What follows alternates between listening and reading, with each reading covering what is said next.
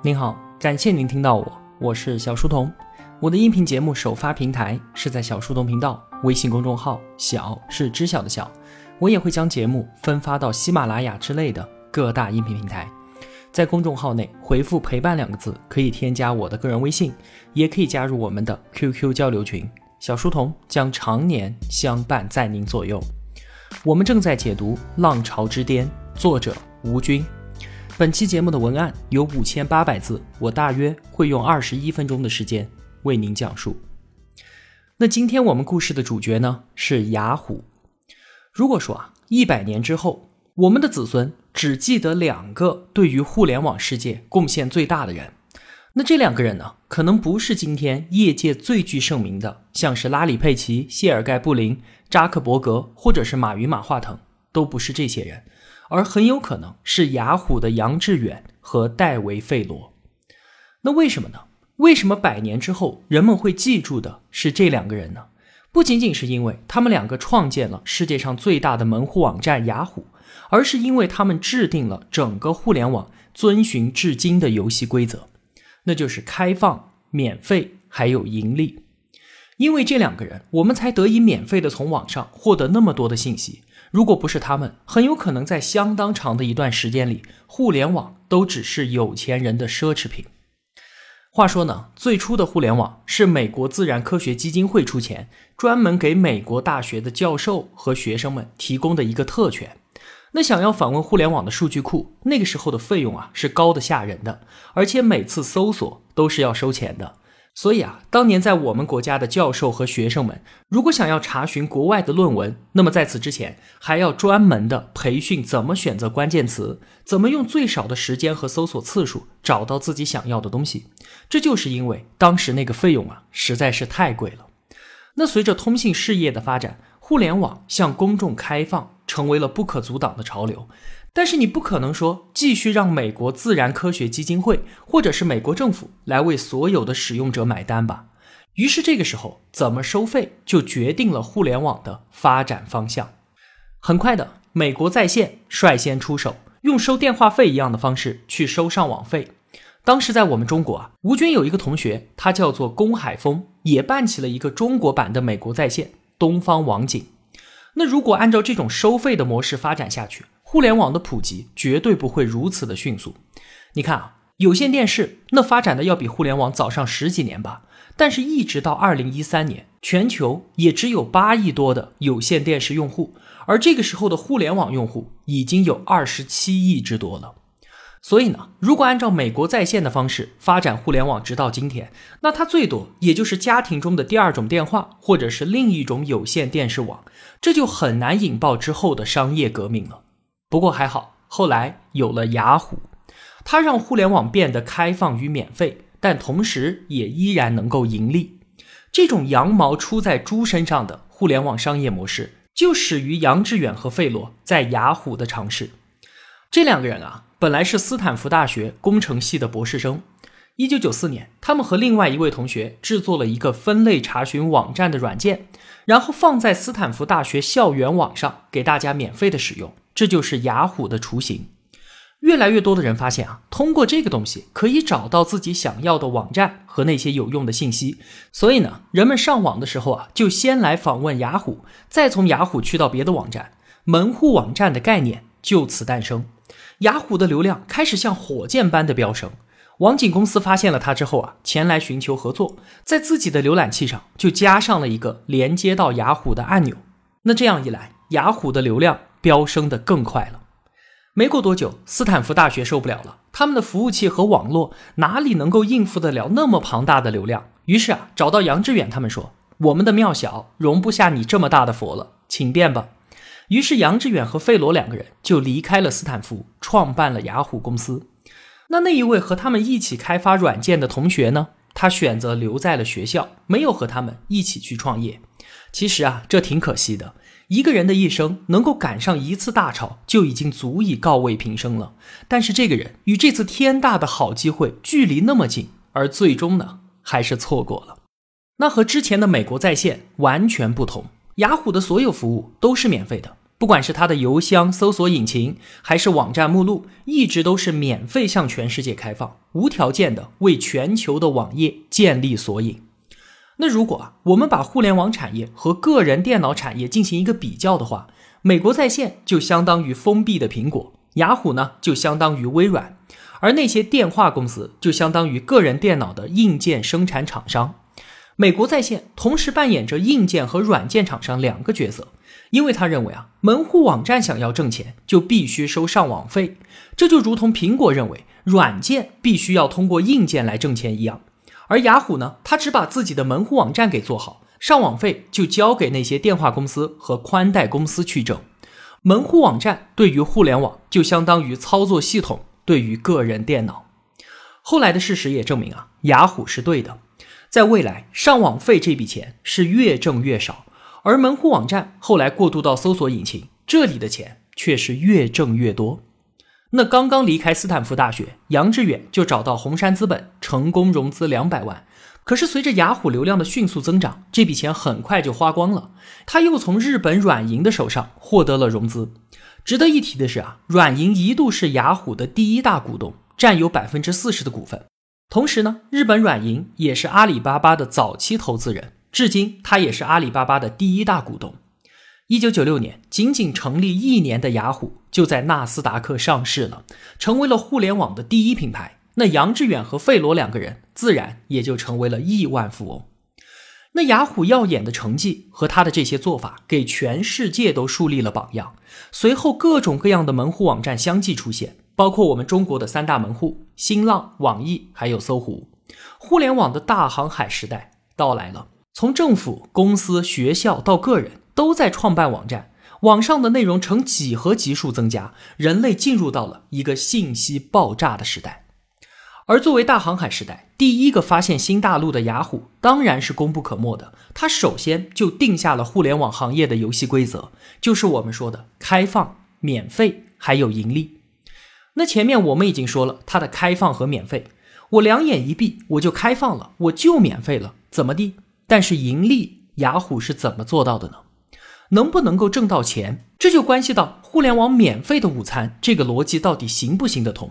而最终还是要有人掏这个腰包，为互联网的运营和发展来买单。不得不说啊，杨致远他是一个技术和商业兼修的人才，他找到了一条出路。参照报纸这样的传统媒体的商业模式，就是我免费的提供内容服务，然后呢用广告费来养活。并且发展我自己，广告的逻辑啊很简单，就是传达到的人越多，那么广告费自然就越高。于是流量增长成为了雅虎的首要目标。他是这样想的：只要我能够把内容给做好，能够吸引到更多的用户，那流量上去了，广告收入不也就跟着上去了吗？其实直到今天啊，很多人依然认为流量对于一个互联网产品来说是最最重要的东西。于是呢，雅虎就一心一意的把自己变成了互联网上最好的媒体，而事实也证明这条路他走对了。上市之后的十年，从一九九六年到二零零六年，雅虎的营业额增长了两百六十倍。单说这个数字啊，同学们可能不会有什么感受。我们对比一下同时期另外两家重量级公司的营业额增长，IBM 只增长了百分之二十，微软也只增长了十倍。而雅虎可是增长了两百六十倍，所有的互联网公司看到雅虎的成功，都纷纷把精力投入到流量上，希望能够复制雅虎模式。但是啊，却没有哪一个能够像雅虎那样的盈利。为什么呢？因为一流的品牌永远会去匹配一流的媒体，只有像是雅虎这样的一流媒体，才能够挣到像是宝洁、可口可乐这一些一线品牌的钱。他们每年都有巨额的广告预算。但是这些品牌是永远不会在二三流的媒体上花一分钱的。另外呢，当时很多互联网公司只想着怎么获得流量，认为只要拥有了流量就等于拥有了一切了。这种对于流量的片面追求，导致了很多网站用各种各样的垃圾内容来骗取流量，垃圾网页迅速泛滥。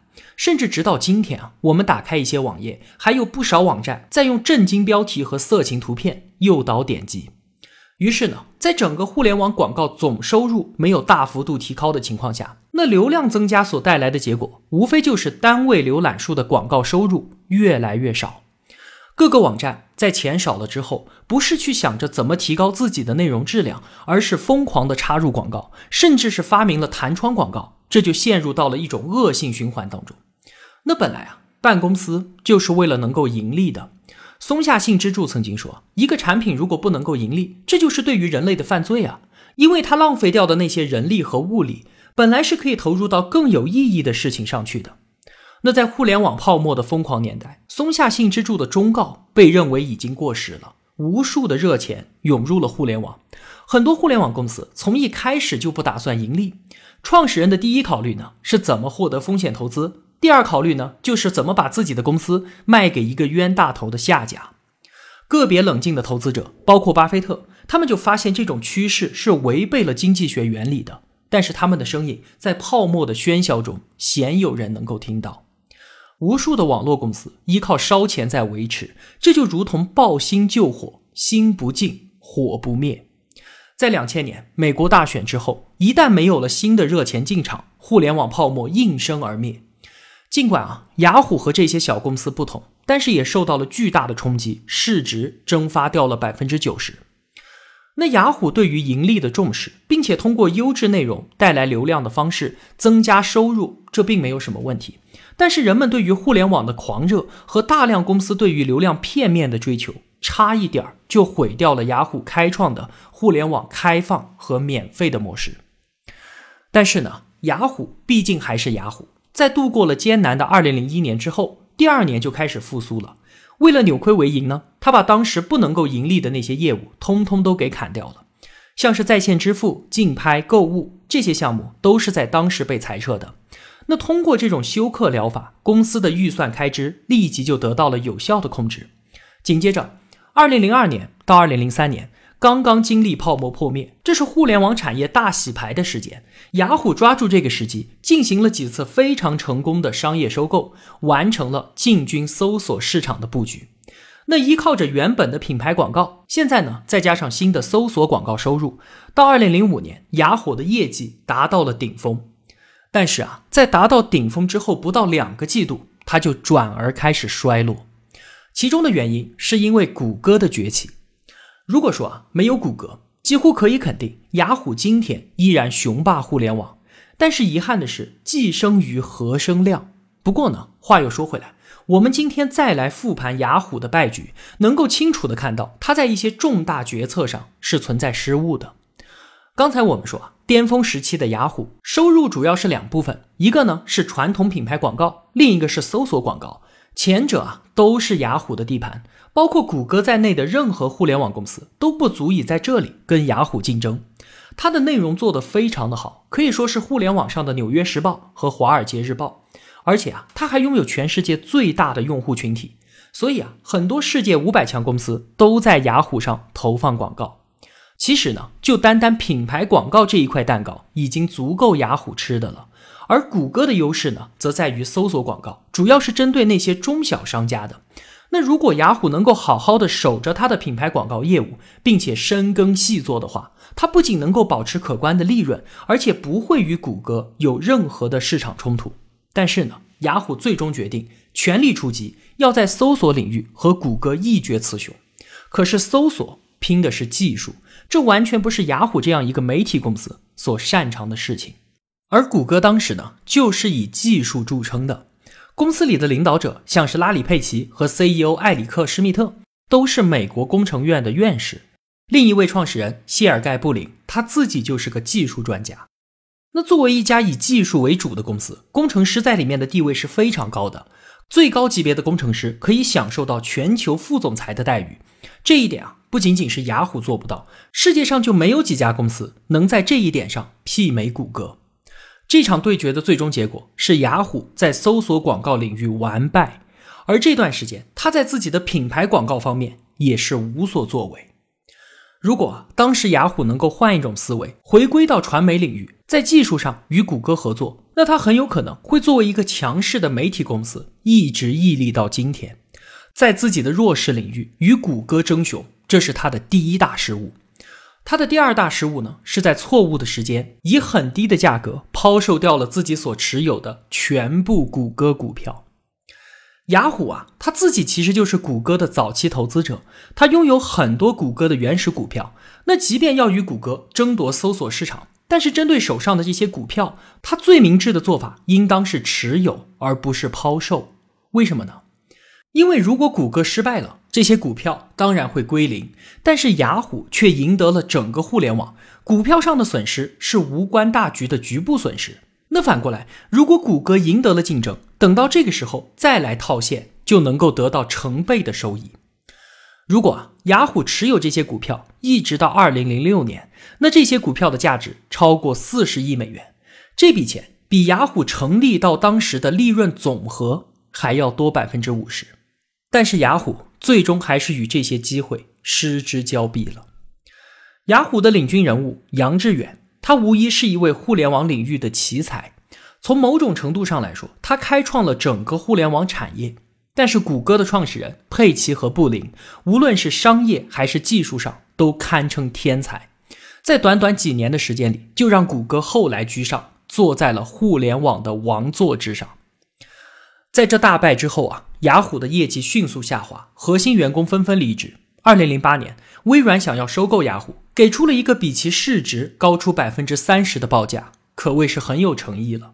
但是杨致远和费罗非常不愿意就这样让自己的心血付之东流。而这个时候呢，谷歌他又来插了一杆子，他跑过来说：“哎，兄弟，不要着急着卖，我给你出个主意，只要用我们谷歌的广告系统替换掉你们自己的，这样你们不就可以精简掉很多工程师，然后继续盈利赚钱了吗？”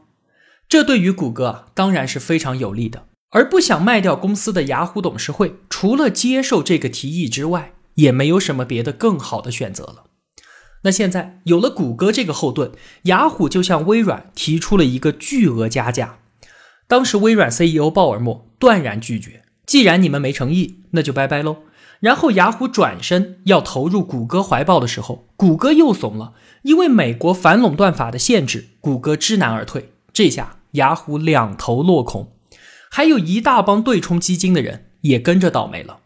这些人笃定啊，微软的收购必然成功，于是大量买进了雅虎的股票。现在可好了，闹出了炒股炒成股东的笑话。没办法，这帮人带着一肚子的怨气，坐进了雅虎的董事会。就这样，雅虎的董事会变成了一个大杂烩。大家关心的问题不再是企业如何发展，而是怎么把投资的钱赶紧给挣回来。或者是少亏一点也行啊。他们任命了一个完全不懂互联网的 CEO，这个 CEO 的任务就是想办法把雅虎给拆了卖掉，尽可能的让投资人少亏一些钱。那到了这个时候，雅虎已经彻底的失去了希望了。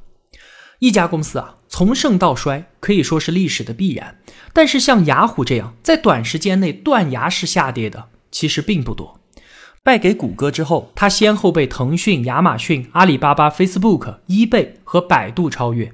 经过了一番折腾，他想要退回互联网媒体公司的机会都没了，因为基于移动互联网的社交网络和新闻形式彻底的取代了过去的门户网站。最后，雅虎最大的价值是他零六年用十亿美金加上雅虎中国从软银手上换到的阿里巴巴百分之四十的股份。二零一二年刚过，杨致远宣布离开雅虎。这次离开啊，对他来说应该是一种解脱。他执掌雅虎十七年，经历了互联网的蓬勃发展和两次金融危机，最后呢，输给了三个厉害的小辈：佩奇、布林和扎克伯格。他自己呢，也从精力无限的博士步入到了中年。我想，当杨致远宣布离开的时候，虽然有些遗憾，但一定也有种解脱感。那对于他的功过，大部分媒体都把他当做一个悲情的人物看待，认为他性格上的软弱是雅虎失败的一个重要原因。虽然从公司的成败来看，杨致远确实是个悲剧人物，但是如果放在更大的历史背景下看的话，就不会有这样的结论了。就如同我们开篇所说的，杨致远和费罗确立了整个互联网最主要的商业模式，被沿用至今，这极大的推动了互联网的普及。造福了数以亿计的人，这两个人将会以互联网法典制定者的名义被载入史册。那雅虎最终的结局呢？是在二零一七年被美国最大的电信运营商以四十八亿美元的低价给收购了。当时呢，雅虎所持有的阿里巴巴股份已经被拆分到了一家读音叫做阿里他爸的控股公司，这部分股票市值大约是四百二十亿美元。互联网行业的很多老兵最早接触互联网都是从雅虎开始的，他们无一不对雅虎的结局感到惋惜。可是科技革命的浪潮，它就是这样的，不断造就的同时，也在不断的淘汰。一个公司从诞生到衰亡是不可避免的，这就和人的生命由生到死一样。美国财富五百强的公司平均年龄也只有三十八岁，可见啊，要办一家百年老店有多么的难。而在技术快速进步的今天，就更是如此了。从宏观上来说，每一家公司都有它自己的历史使命。当这个使命完成之后，它就可以退出历史舞台了。而雅虎对于互联网的使命已然完成了。好了，今天我们就聊这么多。如果我有帮助到您，也希望您愿意帮助我。一个人能够走多远，关键在于与谁同行。我用跨越山海的一路相伴，希望得到。您用金钱的称赞，我是小书童，我在小书童频道与您不见不散。